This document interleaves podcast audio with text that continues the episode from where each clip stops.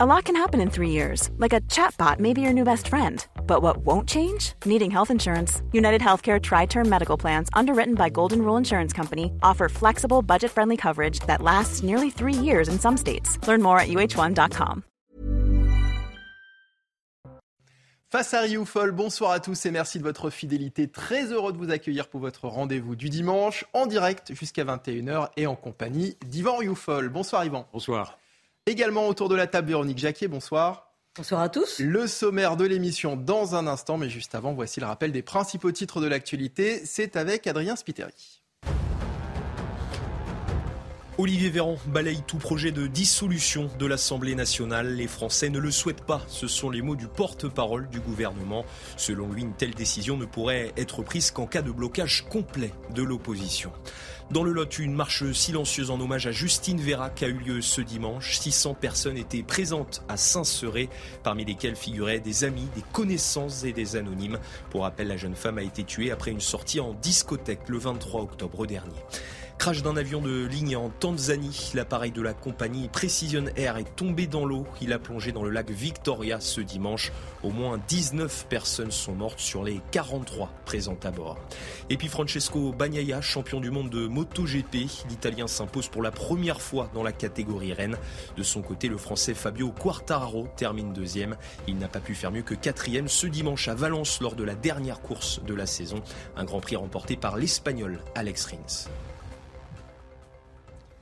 Face à Rioufol, au sommaire ce soir, élu samedi avec 85% des suffrages, Jordan Bardella est le nouvel homme fort du Rassemblement national. Troisième président du parti en 50 ans d'existence. Il est surtout le premier président à ne pas porter le nom de son fondateur, Jean-Marie Le Pen. Cette élection représente-t-elle une étape importante dans l'évolution du parti? Le Rassemblement national s'est-il normalisé? L'édito d'Ivan Rioufol dans un instant. Le rachat de Twitter par Elon Musk inquiète. Il y a huit jours, le patron de Tesla et SpaceX a officiellement acquis le réseau social pour 44 milliards de dollars. Et certains redoutent après ça une libération de la plateforme. La censure sur les réseaux sociaux est-elle donc une bonne chose? Ce qui nous emmène à nous poser cette autre question. Faut-il craindre la liberté d'expression? Analyse à suivre d'Ivan Youfol. Enfin, nous parlerons des États-Unis et de leur impact sur notre planète avec votre invité, Yvan. Il s'agit de Guy Millière, géopolitologue et essayiste. Il publie aux éditions Ballant Après la démocratie, l'Amérique et le monde au temps de l'administration Biden. Nous parlerons donc avec lui d'un pays qu'il connaît bien, dans lequel il vit depuis sept ans et qui reste aujourd'hui encore la première puissance économique, géopolitique et militaire du monde. Et pour réagir en direct sur les réseaux sociaux, c'est avec le hashtag Face Allez, c'est parti, sans surprise. Euh, Yvan Jordan Bardella a donc été élu samedi à près de 85% président du Rassemblement national. Alors ce parti s'est-il normalisé? Il s'est normalisé à l'évidence pour une grande partie de l'opinion, mais certainement pas, en tout cas, pour le gouvernement. Parce que j'ai entendu ce matin M. Clément Beaune, ministre des Transports, désigner le Rassemblement national comme étant l'ennemi public numéro un, et j'ai entendu également Gérald Darmanin dire de ce parti qu'il était, euh, qu'il était, qu'il tenait des propos ignominieux. Donc on voit bien qu'il y a en tout cas une discordance, une dissonance entre euh, cette, caricature qui est faite du Rassemblement national par le, pouvoir en place, bien sûr, et puis tous les sondages qui montrent qu'à l'évidence, en effet, Marine Le Pen a réussi son pari de, mettre, de rendre le Rassemblement national comme un parti fréquentable. C'est-à-dire qu'aujourd'hui, le Rassemblement national est vu euh, par 37% des, des sondés. C'était un sondage de Sud Radio il y a quelques jours comme un parti apprécié des Français, le plus apprécié des Français. Il est même en tête, euh, en tête de, gondole, si je puis dire. Et si, euh, dans le journal du dimanche de ce matin, de ce dimanche matin, s'il y avait des élections législatives euh, après précisément une dissolution de l'Assemblée qui, pourrait, qui pourrait échouer effectivement sur, sur le dossier, par exemple, des retraites, eh bien, le Rassemblement national gagnerait encore près de deux points. Donc, il est en dynamique. Donc, on pourrait penser que le Rassemblement national, à l'issue de ces législatives, gagnerait encore d'autres députés. Donc, on voit bien que la, caricature que veut faire le gouvernement de, ce parti-là ne correspond pas, en tout cas, au ressenti, pour, euh, pour parler. Euh, comme les sociologues, au ressenti des Français qui ont vu que ce Rassemblement national, en effet, était devenu un, parti normalisé. Alors, bien sûr, euh, avec euh, Jordan Bardella, qui est un jeune homme de 27 ans, euh, c'est une jeunesse qui arrive. Et il y a, on a vu apparaître des dissensions au cœur de ce parti à travers Steve, Steve par exemple, qui a, mis en garde contre un risque de radicalisation à travers ce jeune président il est possible, nous verrons bien, je n'en sais rien, mais enfin, il ne faut pas tout de même se leurrer. Euh, Bardella restera sous tutelle euh, de Marine Le Pen, qui n'a pas intérêt naturellement à ce que son parti reparte dans les travers que l'on a connus à l'époque, les travers de Jean-Marie Le Pen et tout. Enfin, il y a un gouffre entre le parti de Jean-Marie Le Pen et le, et le parti d'aujourd'hui, le parti de Bardella. Et d'autant qu'il y a également eu une, une, évolution qui a été en tout cas symbolisée par Louis Alliot lui-même, qui a été nommé très habilement vice, premier vice-président du Rassemblement national par Bardella, qui était le concurrent de Bardella pour euh, la, la quête à la présidence. Car il y a moins d'un mois, Louis Alliot a été a décoré Serge et Beate Klarsfeld de la médaille de la ville de Perpignan. Louis Alliot est maire de la ville de Perpignan. Et Serge et Beate Klarsfeld, qui sont connus pour leur, lutte contre l'antisémitisme, pour leur, dénonciation des nazis, pour la traque des anciens nazis. Euh, Serge Klarsfeld a, naturellement, ce, geste a beaucoup ému une partie de la communauté juive, notamment. Et Serge Klarsfeld a, justifié le fait qu'il ait accepté cette, euh, cette décoration en disant qu'il rendait, il prenait acte du fait qu'en tout cas Louis Alliot, non pas le Rassemblement national, mais Louis Alliot, avait fait euh, une, évolution telle qu'il ne pouvait plus être considéré comme étant, en tout cas lui-même, un homme d'extrême droite, parce qu'il avait admis que l'antisémitisme était une plaie, qu'il avait admis que qu'il avait admis la Shoah, qu'il avait admis euh, la, rafle du Veldiv, etc., et qu'il avait admis que la question identitaire n'était pas la question essentielle, en tout cas la, seule question à, à, poser au cœur d'un débat politique. Et donc, euh, il y a une sorte de caution malgré tout de Louis Alliot qui est apportée à Bardella, parce que Louis Alliot a accepté cette place de premier président, et donc qui vient également casser cette caricature que voudrait encore porter le, pouvoir face à ce parti, qui devient un parti naturellement très dérangeant, parce que c'est un parti qui peut gagner. Aujourd'hui, Marine Le Pen, quoi que l'on dise, peut gagner les prochaines échéances présidentielles, même si son procès en incompétence demeure toujours, mais malgré tout, on, peut renvoyer... Euh, elle peut renvoyer dans les cordes ses propres opposants qui, eux-mêmes, à travers 40, 40 ans d'effondrement collectif, ont montré également leur propre incompétence. Donc, à incompétence, incompétence ennemie.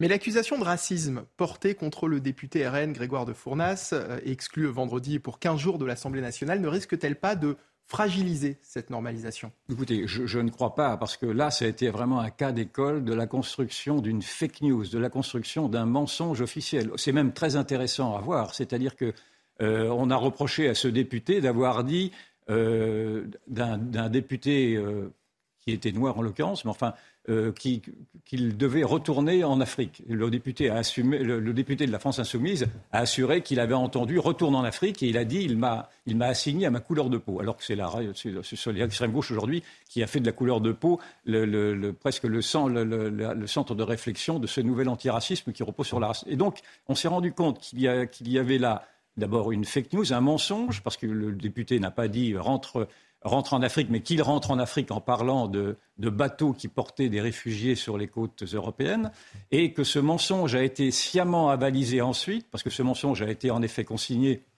a été démenti par le, verbatim de l'Assemblée, et que ce mensonge a malgré tout été avalisé par le gouvernement, par l'ensemble des députés, hormis naturellement les députés du Rassemblement national, et même par les députés républicains, les quelques députés républicains qui étaient présents, dont Éric Ciotti. Donc l'on a bien vu aujourd'hui on a bien vu que cette pratique de la fake news qui est prétendument combattue par le, pouvoir en place, est une pratique qui, a été mise en place elle-même par les députés avec l'aval du gouvernement. Et je pense que cela décrédibilise terriblement aujourd'hui la parole publique qui, a, cautionné un véritable mensonge. Alors je ne dis pas que ce député, euh, ce député Rassemblement national a eu raison de dire qu'il rentre en Afrique en parlant des bateaux ou en parlant des réfugiés. Naturellement, c'est tout à fait, c'était, ce n'est pas, c'était un peu brutal, euh, trop brutal peut-être et trop maladroit. Mais malgré tout, si, et, donc il a été sanctionné, mais il a été sanctionné non pas pour un propos raciste, mais pour désordre. Et donc si vous commencez à sanctionner des députés pour désordre, ce n'est jamais arrivé jusqu'alors euh, à l'Assemblée nationale, sauf une fois, je crois, en 58. Et si vous commencez à, sanctionner les députés pour désordre, cela veut dire que vous voulez appliquer au cœur même de ce qui est l'antre de la, de la liberté d'expression, de la liberté d'opinion, c'est que vous voulez y appliquer une pensée aseptisée, une pensée tiède, une pensée politiquement correcte qui interdirait toute, euh, toute déviance et singulièrement sur la manière d'approcher l'immigration. Et, donc euh, cela naturellement est intolérable et cela met à bas d'ailleurs toute la politique d'immigration qui a été présentée par le, par le ministre de l'Intérieur, M. Darmanin, qui lui-même s'est empressé de dire qu'il était prêt à accueillir une partie des réfugiés de ce bateau qui a été affrété par SOS Méditerranée, et alors même qu'il euh, qu'il avait dit qu'il voulait euh, réactiver les OQTS, c'est-à-dire les obligations de quitter le territoire français,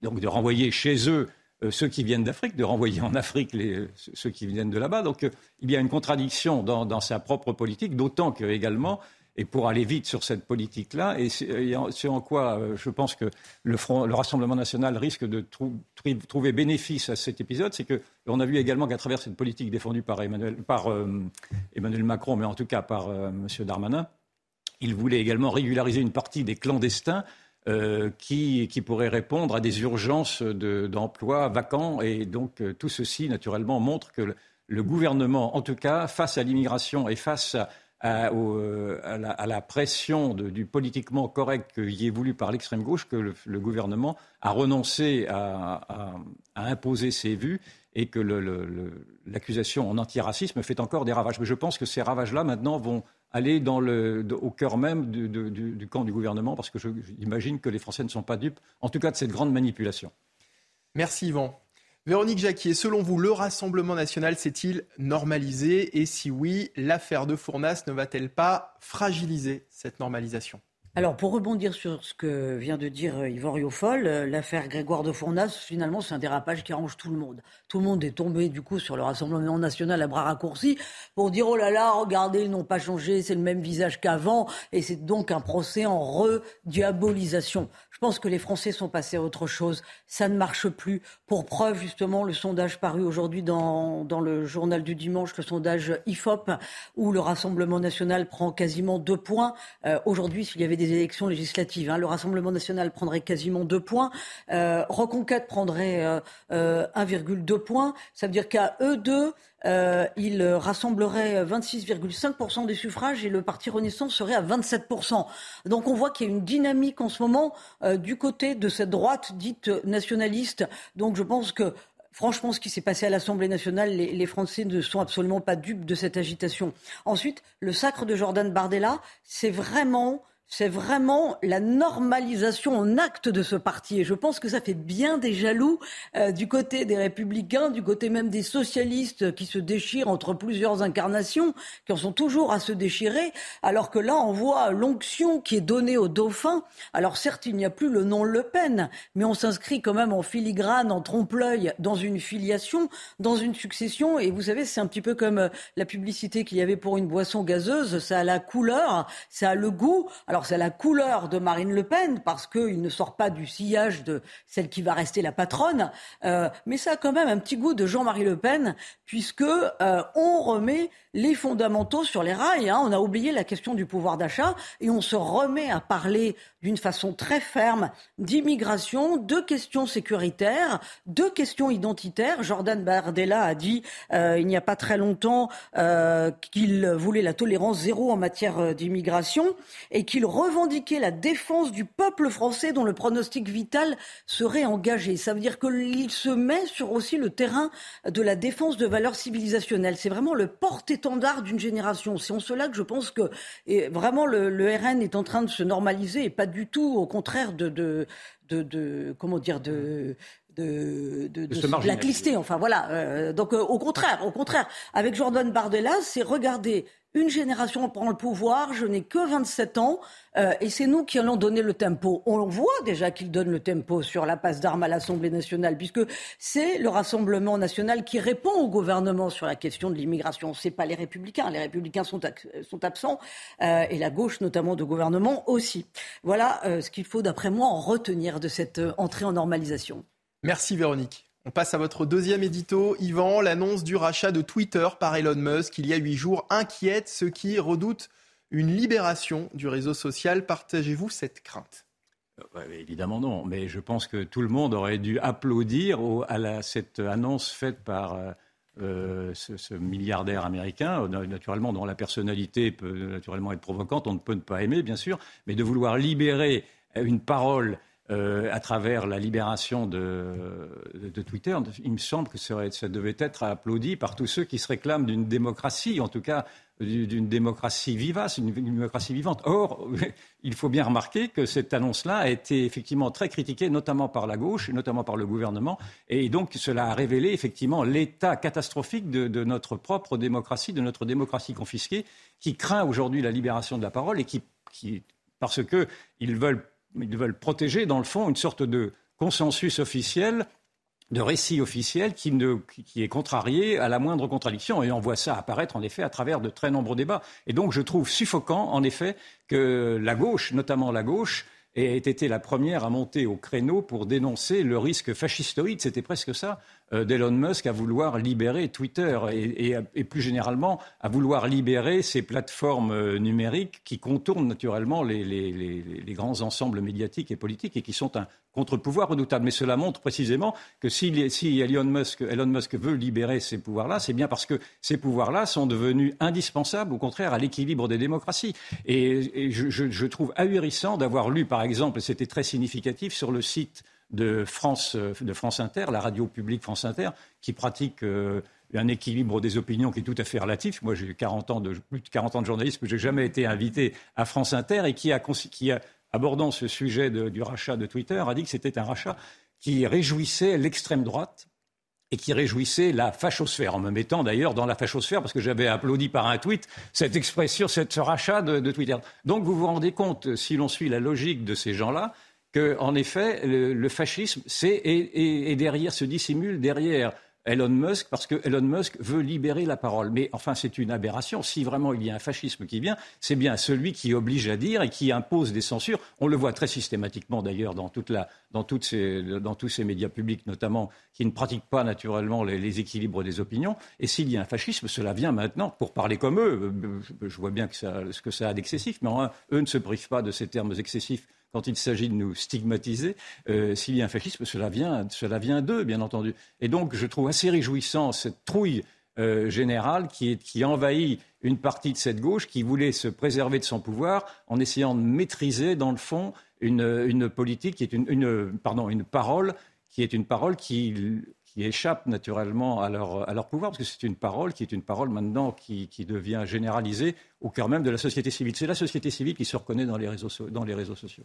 Après, vous concevez, euh, Yvan, que tout ne peut pas être dit sur Twitter non, mais c'est l'argument qu'on entend en disant mais si vous libérez Twitter, vous allez libérer la haine, vous allez libérer. Le, En effet, on comprend tout à fait ça. Il est hors de question, bien entendu, de, que de, de, ne pas, de ne pas respecter les législations. D'ailleurs, euh, Elon Musk lui-même a, admis qu'il allait euh, réfléchir à une modération. Une modération est indispensable sur les réseaux sociaux. On y trouve le pire et le meilleur, on est bien d'accord. Hein. Et il n'est pas question, naturellement, d'appeler à la haine, d'appeler à l'antisémitisme, d'appeler au sexisme, d'appeler, de faire l'éloge de la pédophilie, du, je ne sais quoi, du viol ou je ne sais quoi. Tout ceci sont des procès d'intention qui ne tiennent pas la route, bien entendu. Il faut, il faut qu'il y ait des, des, des, des modérations, il faut qu'il y ait des limites. Mais simplement, euh, les limites que veut apporter aujourd'hui le gouvernement français, notamment à travers Madame euh, Laetitia Avia, qui, avait déjà, qui était déjà la promoteur d'une loi Avia sur les propos haineux, et qui veut généraliser cette loi maintenant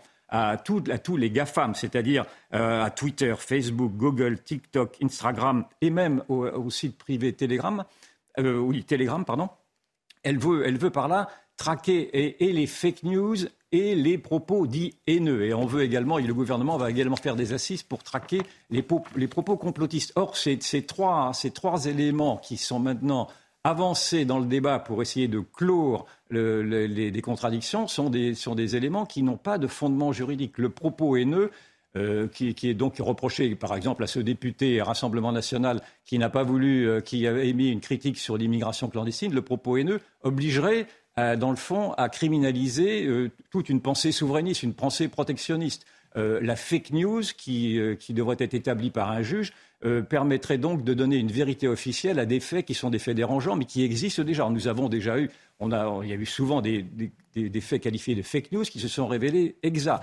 Et donc, et, je, et sur le complotisme, n'en parlons pas. Nous parlions hier, pardon, la semaine dernière de la manière dont certains complotistes, certains, observateurs avaient été traités de complotistes face à la crise sanitaire. Et on a bien vu que en certains points, en tout cas, ils avaient raison. Et d'ailleurs, parenthèse, euh, je vous ferai remarquer que notre émission de la semaine dernière, où j'ai critiqué la, crise sanitaire, où j'ai critiqué la, très médiocre efficacité des vaccins, c'était une banalité que de le dire, parce que tout le monde le dit, euh, ces simples réflexions m'ont valu d'avoir été censuré sur, euh, sur un réseau social, sur Facebook, en tout cas censuré à un certain nombre de, jours. Je, et je crois que la vidéo a été rétablie partiellement parce que des internautes s'en sont, sont, inquiétés. Mais vous voyez bien que la censure sur les réseaux sociaux est quelque chose qui s'applique à tous et singulièrement d'ailleurs à votre serviteur. Et donc, euh, il, est, il est urgent, bien entendu, de sortir de ce carcan intellectuel et de vouloir réclamer une liberté élémentaire qui est la liberté de toute démocratie et la liberté de débattre et de, et de pouvoir contredire des certitudes officielles. Et donc, le, ceci n'est pas encore gagné, visiblement. Et vous nous dites que la presse ne défend pas la liberté d'expression ah, euh, la, presse, c'est mon malheur. C'est-à-dire que ça fait maintenant 40 ans que je suis confronté à ceci. Euh, la presse avalise une pensée officielle. La presse est du côté du manche et la presse a avalisé le, le discours sanitaire. La presse a avalisé le discours, de tous les discours, y compris d'ailleurs le discours belliciste sur la guerre en Ukraine où il est difficile d'avoir des, reculs nécessaires. Et il y a même eu, euh, j'ai même vu qu'il y avait un collectif de journalistes, ils sont 600, représentant 50 médias, qui ont signé une charte pour pratiquer un journalisme bas carbone pour avalisant la, crise climatique. C'est-à-dire qu'ils avalisent également le discours obligé sur la crise climatique et donc de dire qu'il n'y a même plus, en fonction de l'urgence climatique, il n'y aurait même plus débat sur les causes de ce réchauffement-là. Donc on, voit quel est ce cheminement vers une sorte de totalitarisme soft, euh, pardon d'employer ces mots forts, mais c'est bien ceci qui apparaît, quand euh, aujourd'hui il n'y a, plus moyen de débattre, sauf à être considéré comme étant mal-pensant. Mal-pensant, c'est une expression qui avait été utilisée par George Orwell dans 1984, dans son roman, et qui désignait tous ces dissidents qui, qui, refusaient la parole officielle. Et mal-pensant, ces mal-pensants-là, ils partaient en hôpitaux psychiatriques ou en, ou en camp de redressement. Je ne voudrais pas qu'il arrive la même chose en France. Nous ne sommes pas assez vigilants sur nos libertés non, nous ne sommes pas assez vigilants sur nos libertés. En effet, c'est absolument dramatique. Je pense qu'il faut vraiment se réveiller. Euh, ce n'est pas digne d'une démocratie. Je pense que le gouvernement est tout à fait en deçà. Et les médias euh, euh, ne, sont pas à la hauteur de leur rôle de contre-pouvoir. En effet, oui. et s'il y a à se battre, c'est bien là-dessus. Et donc, je soutiens.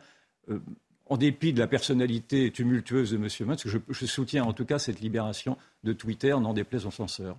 Merci Yvan. Véronique Jacquet, alors faut-il craindre selon vous la liberté d'expression sur les réseaux sociaux ou au contraire croyez-vous aussi que, que, la liberté d'expression est d'une manière générale en danger aujourd'hui? Ah il y a un adage qui résume très bien les choses. La liberté d'expression s'arrête euh, là où la vérité qui dérange commence. Donc euh, voilà, ça, dit beaucoup de choses. Euh, il y a un communiqué euh, des Nations Unies qui, est paru hier soir et qui visait justement Elon Musk et sa prise de pouvoir au sein de Twitter. Euh, c'est dire comme il y a quand même une sorte de panique qui s'empare d'une sorte du camp du bien. Et que disait ce communiqué? Euh, Il exhortait Elon Musk à respecter les droits humains et il voulait que ces droits humains tiennent lieu de garde-fou euh, pour utiliser Twitter. Ce sont des propos du haut commissaire aux droits de l'homme qui s'appelle Volker Turk. Alors, on se rend bien compte que Elon Musk est une personnalité fantasque, euh, qu'on peut se dire qu'on ne sait pas trop où il va.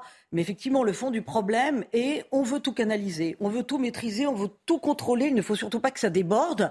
Or, sur Twitter, il n'y a pas forcément du mal, comme l'a dit Yvan, bien entendu, qu'il faut modérer, qu'il faut. Mais il y a aussi de bonnes choses. Il y a des gens qui partagent leur culture, de l'art, des conseils de lecture, etc. Donc, il ne faut pas tout mettre dans le même sac. Et maintenant, pour en revenir sur ce qui avait lieu de est-ce que la presse finalement doit faire son boulot, c'est-à-dire euh, est-ce qu'elle doit euh, euh, œuvrer à la liberté d'expression en étant un, un, canal de référence et donc en faisant passer toutes les informations? Oui, bien entendu. Je vais prendre rapidement un exemple, celui qui a été évoqué notamment sur CNews celui du, professeur Perron qui a été blanchi par la Chambre disciplinaire d'Île-de-France du Conseil de l'Ordre des médecins.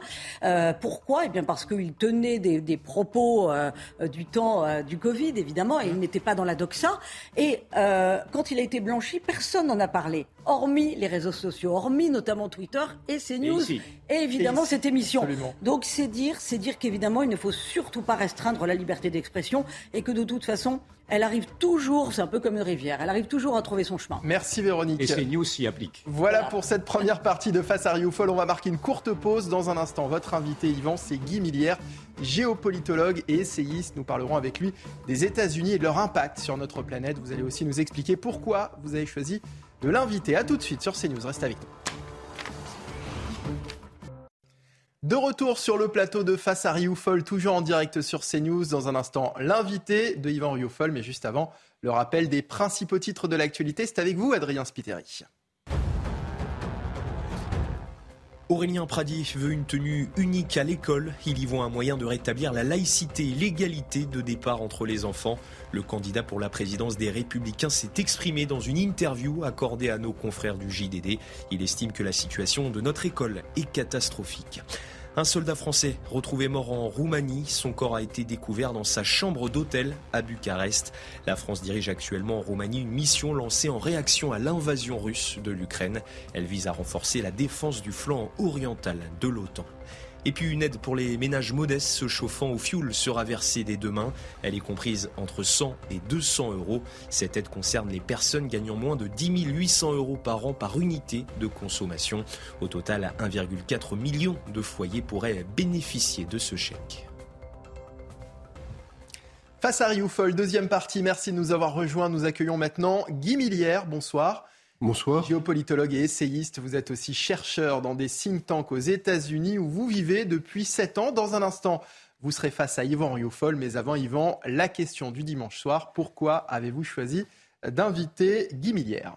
Pour une question d'actualité, tout d'abord, c'est que mardi aura lieu aux États-Unis les élections de mi-mandat, les midterms, avec un renouvellement, du Sénat et de la Chambre du Congrès et donc euh, avec une influence euh, de ces résultats sur la politique européenne, parce que maintenant l'Europe est quand même très dépendante, en tout cas de l'influence politique des États-Unis. Et puis la deuxième raison, c'est que je connais Guy Millière depuis longtemps, c'est un esprit original, c'est un universitaire qui a quitté la France par dépit d'ailleurs il y a sept ans, parce qu'il n'arrivait pas à s'exprimer euh, totalement dans toute son envergure et qu'il a préféré la liberté d'expression aux États-Unis, ce qu'on peut comprendre, et ça rejoignait notre précédent sujet.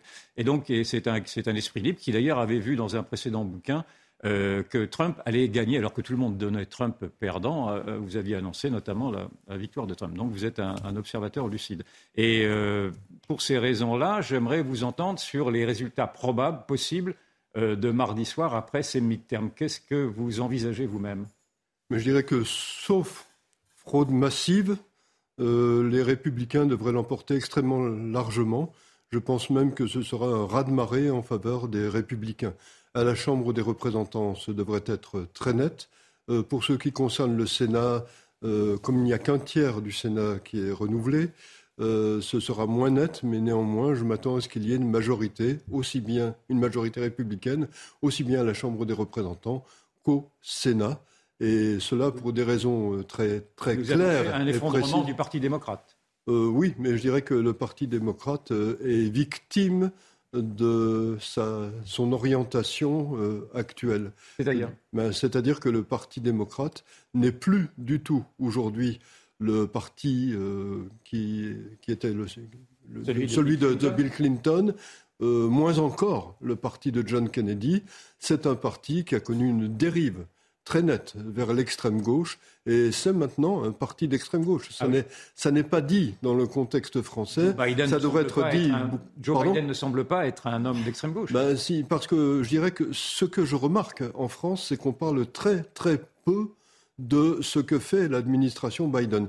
Et de toute façon, je dirais que je ne pense pas que Joe Biden euh, ait à voir beaucoup avec la façon dont le pays est gouverné actuellement. Euh, cela doit être dit de manière beaucoup plus claire.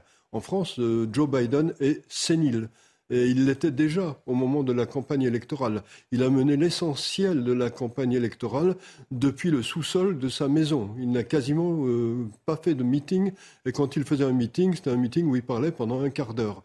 Et je dirais qu'il lit, il lit, ses, il lit ses discours sur des téléprompteurs. Et maintenant, il en est au point où, vous le remarquerez si vous regardez les images, quelqu'un doit venir le chercher après qu'il ait parlé, parce qu'il ne sait pas de quel côté descendre, il ne sait pas toujours où il se trouve euh, quand il parle. Mais euh, au-delà, au-delà de ça, euh, au-delà de son comportement, malgré tout, qui dirigerait les États-Unis sinon lui? Beaucoup de gens aux États-Unis pensent que euh, Barack Obama a toujours un rôle important dans la façon dont le pays est dirigé. et d'ailleurs, je dirais qu'il y a deux personnes qui ont travaillé pendant très longtemps avec Barack Obama, qui sont au cœur du cabinet de l'administration Biden. Beaucoup de gens aux États-Unis disent que l'administration Biden, c'est en fait la troisième administration de Barack Obama. Et quel est le bilan que l'on tirer malgré tout de ces, de, ces deux, deux années Biden, puisque c'est bien lui malgré tout. Oui, ben, c'est un bilan euh, que je considère comme absolument désastreux. Je n'ai pas repris. En quoi, Oui, mais j'ai pas repris le titre d'un livre que j'avais publié sous, sous, Barack Obama. Beaucoup de gens ici adoraient Barack Obama, mais ne, ne savaient rien de la façon dont il gouvernait. Je dirais que c'est quasiment la même chose avec euh, Joe Biden. D'ailleurs, au moment où Joe Biden a été euh, élu, Beaucoup de journalistes en France ont dit Ah, c'est un espoir. Euh, pour beaucoup d'Américains, ça n'était pas un espoir, et je dirais que leur absence d'espoir, que je partageais entièrement, a été confirmée. Euh, je pourrais prendre une multitude d'exemples qui concernent d'ailleurs directement la France. Euh, premier exemple, dès le premier jour, dès que Joe Biden s'est installé à la Maison-Blanche, on lui a fait signer toute une série de décrets.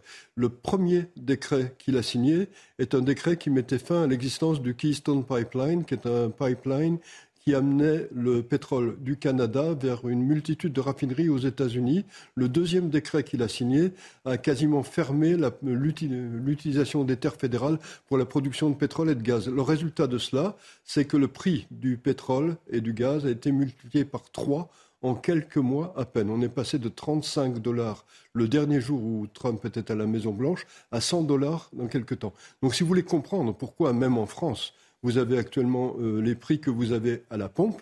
Euh, je dirais qu'il faut chercher l'explication là. Euh, aux États-Unis, quand le, dernier jour où Trump était président, je payais mon essence 2,20 dollars le gallon, à peu près. gallon, c'est à peu près 4 litres. Aujourd'hui, c'est plus de 5 dollars. Et je dirais que ça, ça se répercute partout, parce que c'est les prix du pétrole mondiaux et les prix du gaz mondiaux qui ont changé.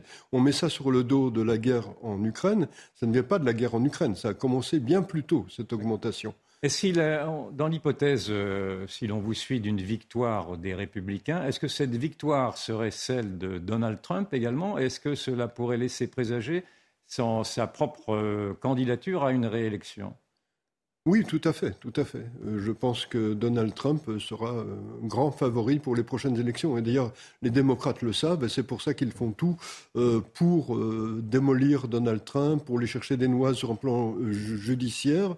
Et je dirais que parmi les choses qui inquiètent beaucoup euh, les Américains, et c'est pour ça que j'ai appelé le livre Après la démocratie, point d'interrogation, c'est toutes les entorses faites à la démocratie, à la Constitution américaine et à la République américaine par les démocrates. Je dirais qu'on n'en parle à peu près jamais. Aujourd'hui, par exemple, ou hier, euh, je crois que c'était hier, euh, Biden et Obama ont tenu un meeting et ils ont dit il est très important de sauver la démocratie. C'est eux qui menacent actuellement la démocratie et ça n'est jamais dit en France. et je dirais que ça, ça doit, ça doit être dit, c'est absolument crucial. Mais en quoi est-ce qu'il menacerait la démocratie J'explique tout en détail dans mon livre. Et d'ailleurs, au fur et à mesure que j'écrivais le livre, je me disais, ça c'est jamais dit en France, ça c'est jamais dit en France.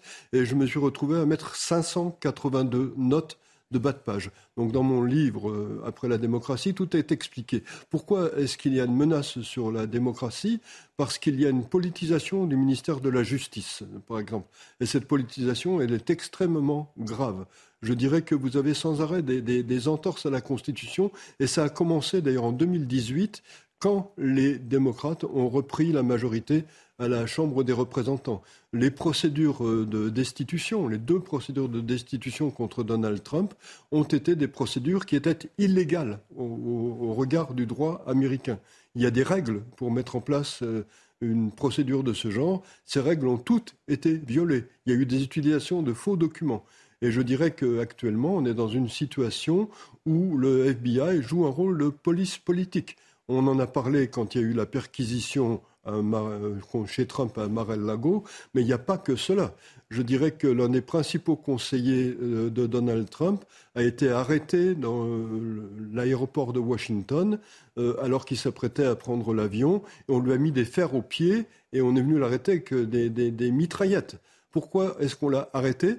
Parce qu'il a publié des rapports expliquant les fraudes qui avaient été commises en novembre 2020 il y a quelques jours, je crois il y a quatre ou cinq jours, euh, il y a une, femme que, que, je connais qui s'appelle Catherine Engelbrecht, euh, qui a fondé une organisation qui s'appelle True the Vote. Et Catherine Engelbrecht a euh, les données qui ont servi à un cinéaste américain qui s'appelle Dinesh de Souza à faire un film qui s'appelle 2000 Mules.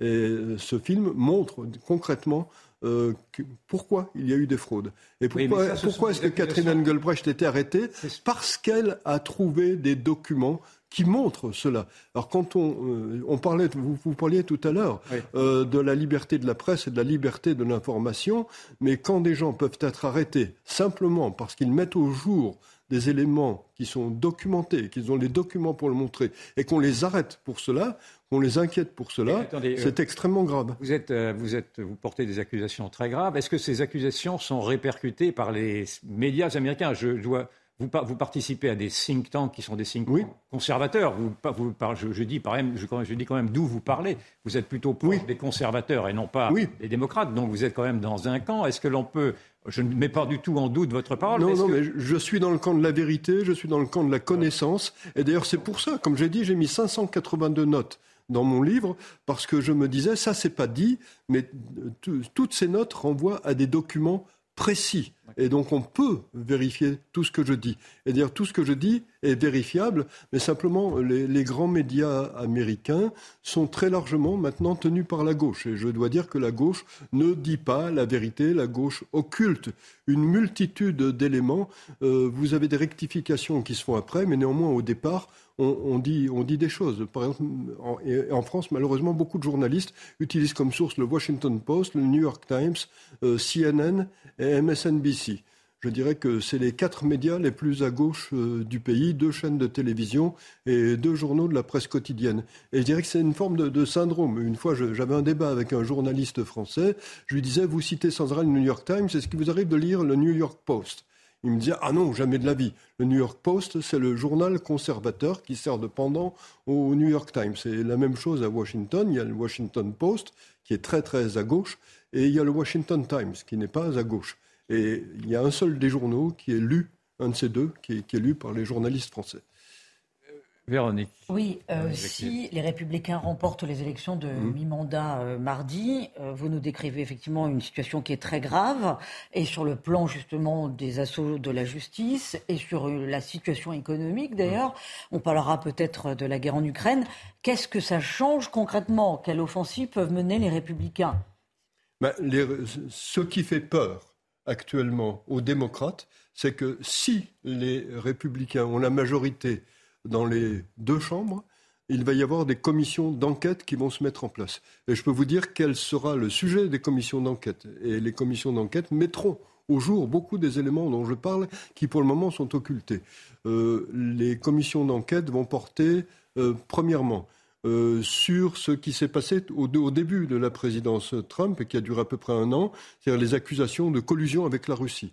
Maintenant, on sait parfaitement, et c'est insuffisamment dit en France, qu'il n'y a jamais eu de collusion de Trump avec la Russie et que tout reposait sur un dossier falsifié qui a été établi à la demande de Hillary Clinton et qui a été, établi par un ancien membre du MI6 euh, au Royaume-Uni. Donc tous ces éléments, on les connaît, mais il, y aura, faut de savoir comment tout cela a fonctionné. Il y a des livres sur le sujet, mais là, ce sera une commission d'enquête qui sera mise en place. Une deuxième commission d'enquête euh, pourrait porter sur la corruption de Joe Biden. On n'en parle à peu près jamais. On parle beaucoup de Hunter Biden, mais il importe de voir que dans l'ordinateur euh, que Hunter Biden, un jour où il était trop drogué pour se souvenir de quoi que ce soit, a déposé euh, chez un réparateur dans le Delaware, il y a des éléments qui incriminent très directement Joe Biden. Il n'est pas nommé directement, en général, il est appelé The Big Guy. Mais The Big Guy, il touchait 10% sur les éléments de la corruption mise en place euh, par son fils Hunter, euh, qui travaillait pour son Vous parlez de l'Ukraine, vous parlez de ces... non, non, il n'y a, pas que l'Ukraine. Le plus grave, c'est la Chine. J'en parle, parle dans mon propre livre, mais il y a, un livre d'un chercheur qui s'appelle Peter Schweitzer, euh, qui s'appelle Red Handed, dans lequel il y a tous les détails. Donc tout cela est connu. D'accord. Et si les républicains, pour reprendre l'hypothèse, gagnaient largement, est-ce que cela pourrait avoir une incidence sur le financement de la guerre des États-Unis en Ukraine? Je ne pense pas. Euh, le soutien à la guerre en Ukraine est un soutien bipartisan. Mais si on aborde ce sujet, je dirais que si Donald Trump était toujours à la Maison-Blanche, il n'y aurait pas de guerre en Ukraine. Euh, Donald Trump avait une politique étrangère qui était basée sur l'idée de, paix par la puissance. Euh, Donald Trump est fondamentalement un disciple de Ronald Reagan. D'ailleurs, son slogan Make America Great Again vient directement de Ronald Reagan et il a toujours défendu l'idée Peace through Strength, la paix par la puissance. Et donc, euh, plusieurs fois, quand il a parlé off the record, Donald Trump a dit à Poutine euh, si vous bougez, euh, vous allez avoir de très gros problèmes avec nous. Et il lui a même dit, ça m'a été confirmé par euh, Steve Bannon il y a 15 jours, j'ai dîné avec Steve Bannon, et il, a dit, il m'a dit, quand, off the record, Donald Trump avait dit à Vladimir Poutine, les tours du Kremlin sont belles, vous ne voudriez pas quand même qu'il leur arrive quelque chose. Bon, c'est un peu le, style, le style Donald Trump. La guerre en Ukraine, a eu lieu parce que Poutine a détecté que l'administration Biden était dans une position d'extrême faiblesse. Et je dirais que la débâcle provoquée. C'est pas, pas l'impression que cela donne. Euh, regardez ce qui s'est passé en Afghanistan. Euh, la débâcle en Afghanistan a été absolument ah humiliante pour les États-Unis. Et les États-Unis ont même abandonné 85 milliards d'armes sur la base de Bagram. Euh, c'est un fait sans précédent. Et je dirais que pour les dictateurs du monde entier, euh, c'était un message très très clair. Et j'ajouterais, parce que ça n'est jamais dit non plus dans le contexte français, que lorsque Joe Biden a décidé de négocier avec l'Iran pour essayer de repasser un accord avec l'Iran, à la fin, quand on était dans la phase finale de la négociation, euh, Joe Biden, l'administration Biden, a confié aux négociateurs russes, russes je dis bien, euh, de finaliser l'accord tel qu'il était rédigé. Et l'accord prévoyait plusieurs milliards euh, de dollars euh, qui allaient à la Russie. Donc je dirais qu'il y avait des liens entre l'administration Biden et la Russie. et donc euh, Poutine se disait qu'il tenait Biden. Je dirais que si euh, vous regardez ce qui s'est passé, j'ai écrit des articles pour le Gatestone Institute euh, sur le sujet en donnant tous les détails. Si vous regardez ce qui s'est passé, Poutine savait que Biden ne bougerait pas. et d'ailleurs, une semaine, je termine ce point parce qu'il me paraît très important, une semaine avant euh, l'invasion de l'Ukraine, euh, Joe Biden a lu sur son téléprompteur un texte qui disait S'il y a une petite incursion de la Russie en Ukraine, ce ne sera pas très grave. Euh, vous dites cela à quelqu'un qui a massé des troupes sur les frontières, vous lui donnez quasiment un feu vert. Et j'ajouterais que si Biden avait laissé les soldats américains qui étaient en, Ukraine avant le déclenchement de la guerre, s'il n'avait pas déménagé l'ambassade, il n'y aurait pas eu de guerre. S'il y a eu la guerre. Laissez-moi poser une dernière question parce que le temps passe. Euh, dans votre raisonnement, euh, il y a quelque chose que je ne comprends pas. Si vous nous dites que les républicains n'auraient pas fait la guerre à. Non, non, Poutine n'aurait pas fait la guerre. Poutine n'aurait pas fait la guerre, mais est-ce que je, moi j'ai cru comprendre que si les Républicains avaient la majorité au Congrès, euh, ils pourraient remettre en question malgré tout le financement de cette guerre. Et vous nous dites que non. Et c'est là j'ai une contradiction que je ne comprends pas. Pourquoi est-ce que les, Républicains financeraient encore une guerre qu'ils n'ont pas envie de mener Parce que parce que d'une part euh, la position anti-guerre, il faut, faut, comprendre la politique américaine. Le, le parti républicain est le parti conservateur. Mais là-dedans, vous avez des néoconservateurs, vous avez des conservateurs tout court et vous avez des paléoconservateurs. Les paléoconservateurs euh, sont isolationnistes et donc eux, ils poussent euh, vers l'arrêt. Euh, ils disent ça n'est pas notre guerre, on s'en mêle pas. Mais ils représentent 20% peut-être du parti, pas, pas davantage. Et si vous regardez l'opinion publique américaine, l'opinion publique américaine est massivement en faveur de l'aide à l'Ukraine pour une raison très simple. Euh, c'est que la population américaine a des valeurs éthiques très ancrées. Aux États-Unis, les églises sont pleines, euh, ce n'est pas le cas en France, les valeurs éthiques sont importantes. On voit aux États-Unis que l'Ukraine est un pays agressé, que le peuple ukrainien est agressé et que Poutine se conduit en criminel vis-à-vis des Ukrainiens.